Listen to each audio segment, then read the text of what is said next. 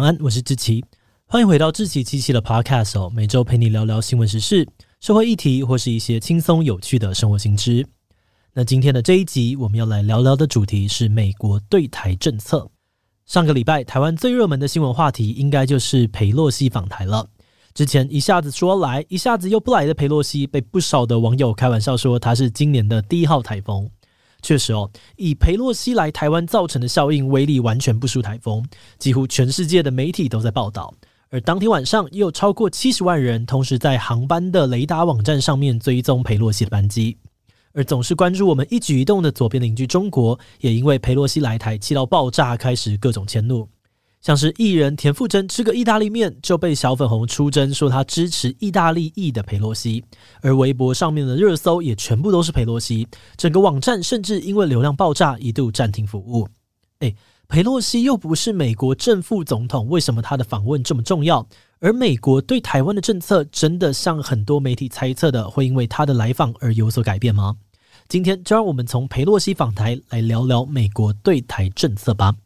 不过，在进入今天的节目之前，先让我们来一段工商服务时间。我们现在正处在美中较劲的国际局势当中，而台湾的发展也跟这场大国的博弈游戏有着密切的关系。所以，关心最新的美中台国际局势，对我们来说也是一件非常重要的事情。那今天我们要介绍的 Podcast 节目《美中台战情室》，内容就锁定了美国、中国跟台湾的最新震惊焦点新闻。主持人赵君硕虽然有的时候讲话有点快哦，但他是一位做了很多研究的国际政治经济议题的专家。每周他都会用两集节目的时间来为大家带来国际政治经济的最新重点事件分析。那如果你对于美中关系、台湾未来的政经局势很感兴趣的话，就赶快点击资讯栏的连结，订阅美中台战情室的 Podcast 节目吧。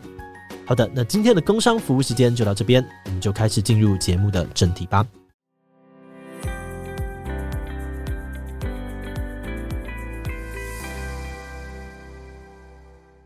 其实，在佩洛西之前，也有其他的美国议员拜访过台湾，像是之前就有参议员来台赠送疫苗。不过，中国的反应从来没有像这次这么的激烈。佩洛西来台会造成这么大的轰动，最主要是因为佩洛西是目前美国的众议院议长。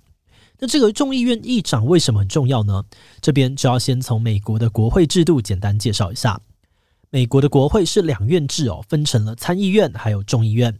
参议院的议长会由美国副总统来担任，而众议院的议长则是由四百多名的众议员共同票选出来的。概念上面就有点类似台湾的立法院院长。那以总统继任的顺序来说好了，台湾这边是总统不在，副总统替代；副总统也不在，就由行政院长来替代。但是在美国那边，如果美国总统出了什么事的话，第一顺位的继承者是副总统，而第二顺位就是众议院议长。所以一般来说，众议院议长会被认为是美国联邦政府第三重要的人物，位阶非常的高。而上次有这么高阶的美国官员访问台湾，已经是二十五年前的事情了。那个时候你可能年纪还小，或者是根本还没有出生。好的，那虽然裴洛西是美国政府非常重要的一号人物哦，但身为台湾人，可能还是跟他不太熟。今年八十二岁的裴洛西，在四十七岁的时候正式踏入政坛。他从一九八七年开始担任众议员，而在这将近四十年的政治生涯当中，他一路走来都非常的关注人权议题。面对中国的各种议题，他的立场也都非常强硬。一九九一年，裴洛西曾经访问中国，当时他还在天安门广场拉布条，上面写着“献给中国民主事业牺牲的烈士”，结果当场就被中国公安赶走，最后还被驱逐出境。而二零一八年，佩洛西为了帮助年轻的非法移民争取在美国的权益，连续在议会上面发言超过八个小时，过程完全没有休息。在他担任议长的这几年，佩洛西也多次的表态支持台湾，对中国的像是民主啊、人权争议，他也是毫不避讳的表示反对、批评的立场。而这一次在来台的过程呢，佩洛西在行前也不断的受到中国的各种威胁。像是中国就警告说，如果他执意来台，那一切后果要由美国自己负责之类的。不过，裴洛西不仅排除万难顺利的降落台湾，隔天也大声的在总统府、立法院传达了美国对于台湾的支持，还说美国绝对不会背弃台湾。那这一连串的动作让很多人都觉得台美关系比以前更加紧密，甚至即将要升级了。那这是真的吗？还是只是我们一时的感觉良好呢？在讨论这件事情之前，我们可能要先回头来看看美国长期以来都在讲的一中政策，对台政策到底是什么？美国的一中政策其实从国共内战时期就已经开始了。简单来说呢，一中政策强调世界上只有一个中国，只是一开始美国支持的一个中国指的是中华民国，直到一九七九年美国改口说中华人民共和国才是唯一的中国。不过时间快转到现在，美国的一中政策又变得比以前更复杂了一点，除了还是强调只有一个中国，也就是中华人民共和国。一中政策还代表了美国对于两岸关系的基本政策，包含了强调维持现状，还有两岸关系的未来应该要由这个台湾跟中国一起决定，不允许单方面用非和平的方式处理，以及美国会提供台湾足以自保的武力等等。那在这类的一个中国的话题讨论当中，我们发现有蛮多人会把美国的一中政策跟中国的一中原则搞混。所以呢，这边还是要解释一下，中国人最爱讲的一中原则又是什么？它跟一中政策又有什么不一样的地方呢？中国的一中原则基本上可以简化成以下三点：第一，世界上只有一个中国；第二，中华人民共和国政府是代表全中国的合法政府；第三，台湾是中国领土不可分割的一部分。那前两点跟美国的一中政策差不多哦，反正呢就是只有一个中国，而这个中国是中华人民共和国。不过有问题的是第三点，台湾是中国领土不可分割的一部分，这就不包含在美国的一中政策里面。那美国其实也知道中国的意思，只是他们不会特别去反驳，只会说他们有认知到中国对于台湾的看法，也就是呢有种以毒知悉的感觉，但没有明确的同意或是反对。所以你会发现哦，每次当中国要求美国遵守一中原则，或是在那边大呼小叫谁又严重违反一中原则的时候，美国大多都是回应说，我们有符合一中政策哦。嗯，那听起来不就是在鸡同鸭讲吗？没有错，但这就是美国故意的做法。这种做法有个正式的名称，叫做战略性模糊政策，而同时也是美国对台政策当中最核心的一个部分。战略性模糊是什么意思呢？简单来说，美国的战略性模糊就是针对某些事情故意不讲清楚，保有各自诠释的暧昧空间。那因为不讲清楚，对美国来说就是最有利、最有弹性的做法。很多的学者、专家、政治评论家就把这套方法称之为是战略性模糊。而在台海议题上面，美国主要会在三个面向落实他们的战略性模糊。第一是台湾的主权问题，中国常常时不时就要强调台湾是中国的一部分，但美国都会刻意的不给正面回应，不会同意，但也不会反对。第二是两岸关系如何发展的问题。站在美国的立场，中国跟台湾最好自己和平处理。而如果暂时没有大家都开心的好方法，那就先维持现状。美国不会主动的插手说要怎么做，以免让自己惹祸上身。第三是发生战争的时候，美国会不会出兵帮台湾的问题。如果美国明确表态自己不会出兵，那中国可能就会得寸进尺。但如果说自己一定会出兵，他又怕台湾过得太安逸，只想要靠美国。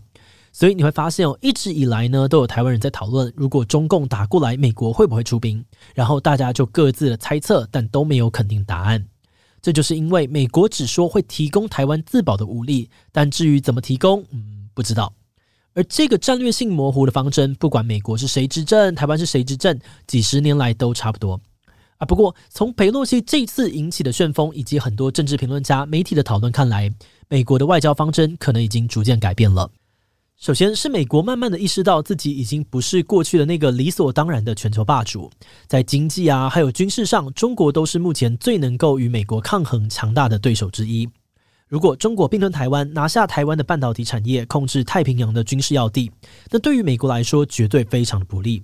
再加上中国的主席习近平正要往他的第三个任期前进，前几年他在香港、新疆、印太地区的动作都非常的多。再加上今年初爆发的乌俄战争，也让很多人开始担心台海的局势会不会一触即发。在这样子紧张的局势之下，美国总统拜登就曾经在公开场合罕见的明确表态：如果中国武力犯台，美国会在军事上协助台湾。而这一次裴洛西抵达台湾的时候，华盛顿邮报也同步公开了一篇裴洛西的投书，其中就提到他四月的时候前往基辅是为了支持乌克兰的民主。而这一次来台湾，也是要实现对于台湾民主以及全世界民主的承诺跟支持。那当然，美国这一连串的动作都已经踩到了中国的红线哦。那中国的反应也越来越激烈。时间往回推，今年的五月，拜登失言说要军事协助台湾的时候，中国当时就警告美国不要站在十四亿人的对立面。而在之前，大家还在流传说佩洛西会访台的时候，中国也多次的警告，如果佩洛西访问台湾，将会导致非常严重的后果。我们刚刚一开始有稍微提到，二十五年前，一九九七年的时候，美国又一位众议院议长访问台湾。但不同的是，那一次的议长来访其实是中国提前知情而且认可的，所以完全没有受到任何的威胁。但这一次，中国不止警告裴洛西，还威胁其他各国的政治人物，不准大家有样学样。事后，他们也宣布，在八月四日的中午十二点到八月七日中午十二点的这段期间，要在台湾周边六个海域实施军事演习。这次演习的区域甚至比一九九六年海峡飞弹危机的时候还要更靠近台湾。而这个举动不止侵犯到了我们的领海，跟台湾本岛的距离更是离不到二十公里，真的是蛮嚣张的。另外，因为这个区域也是热门的航运路线哦，所以除了军事威胁以外，在经济民生方面的警告意味也非常的强烈。因为这个警告的对象除了台湾以外，甚至可能还包含了日本跟韩国。那至于裴洛西来台，把时间拉得更长期，会不会对于台美关系、两岸关系有其他深刻的影响？我们就在持续的关注下去吧。那话说回来哦，在裴洛西到台北的那天晚上呢，我们团队刚好有伙伴路过松山机场，意外的亲眼看到迎接裴洛西登台的群众阵仗哦，真的是非常的壮观。而除了机场周边道路、饭店之外，在网络上面看直播的人数也非常非常的多。一般来说，这种高阶官员的访问，大部分不会引起这么多民众的关注，大家顶多就是在电视新闻看到，或是网络媒体的影片划一下。毕竟，官员之间的外交对谈离我们普通民众还是蛮遥远的。不过，裴洛西来台的那天晚上，我们发现应该有很多台湾人心里都有一些强烈的情绪或者声音想要表达出来。当然，有些人可能是抗议不希望他来哦，但更多的都是想要表达热烈的欢迎、感谢，还有各种对于台海局势、台湾地位的担心。而我们从大家这些激动的反应里面，也可以看到台湾人想要掌握自己未来命运的决心，以及想要被国际听见这些心声的渴望。而这样的声音确实也在中国的大动作反弹之下，被各国的媒体关注，登上了国际的版面。是说，自从中国崛起越来越强之后，他们真的也有越来越霸道的趋势。只要有哪个国家或是哪个政府官员啊、名人表达对于台湾的善意，或是说想要跟台湾当朋友，就会受到中国官方的强力威胁，接着再被中国网友大举出征。这一次，从裴洛西所承受的压力以及整个事件的热度来看。这一次的访问或许有可能会成为一个指标性的历史事件。身为一个台湾人，我们也希望在这一波关注当中，有越来越多世界各地的人都可以更加的看见台湾，理解台湾人所面临的困境，顺便也对中国政府的立场能有更深刻的认识。那当然，不管接下来局势怎么变化，我们志祺七七的团队也都还是会在这里持续的陪伴着你哦。好的，那我们今天关于美国对台政策的介绍就先到这边。如果你喜欢我们的内容，可以按下追踪跟订阅。另外，我们也在 EP 零三五呢聊过玛丽莲梦露的死亡，背后很可能跟美国冷战政治有关。如果你对于这个议题感兴趣，也很欢迎你去听听 EP 零三五哦。如果你是对于这集的内容，对我们的 Podcast 节目或是我个人有任何的疑问跟回馈，也都非常的欢迎你在 Apple Podcast 上面留下五星留言哦。那今天的节目就这样告一段落，我们就下集再见喽，拜拜。